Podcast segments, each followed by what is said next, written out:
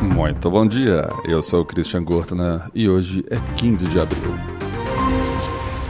O ano 1865. Morre vítima de assassinato o presidente americano Abraham Lincoln. Ele levou um tiro enquanto assistia uma apresentação no teatro.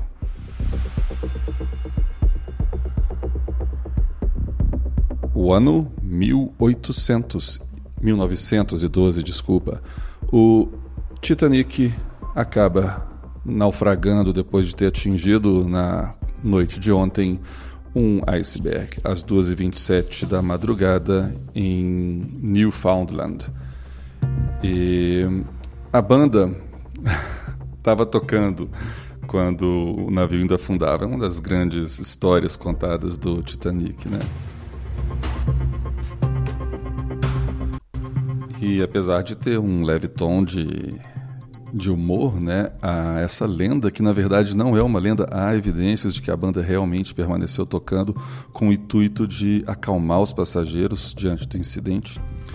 Os integrantes da banda naufragaram junto com o navio e não sobreviveram à tragédia.